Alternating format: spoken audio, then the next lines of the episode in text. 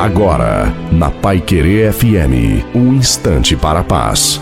Deus te abençoe e te guarde, Deus te proteja e fortaleça suas mãos e os seus pés e guie o seu entendimento. Marcos capítulo 3, verso 23 diz assim: Então ele o chamou e lhes disse, por parábolas, como pode Satanás expulsar a Satanás?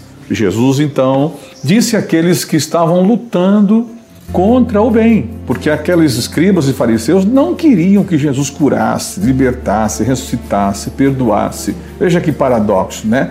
O homem da religião, o pastor, o bispo, a pessoa religiosa que deveria lutar pelo bem, querer o bem de todo mundo, não queria que todo mundo ficasse bem.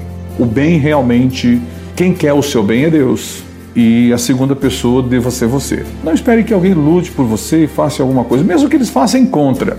Isso não vai importar. O importante é você lutando, porque Deus, quando vê alguém lutando, ele luta por essa pessoa. A tua fé te salvou. Essa frase você vai ouvir de Jesus muitas vezes. A tua fé te salvou. Vá em frente. Deus é com você. Deus te abençoe.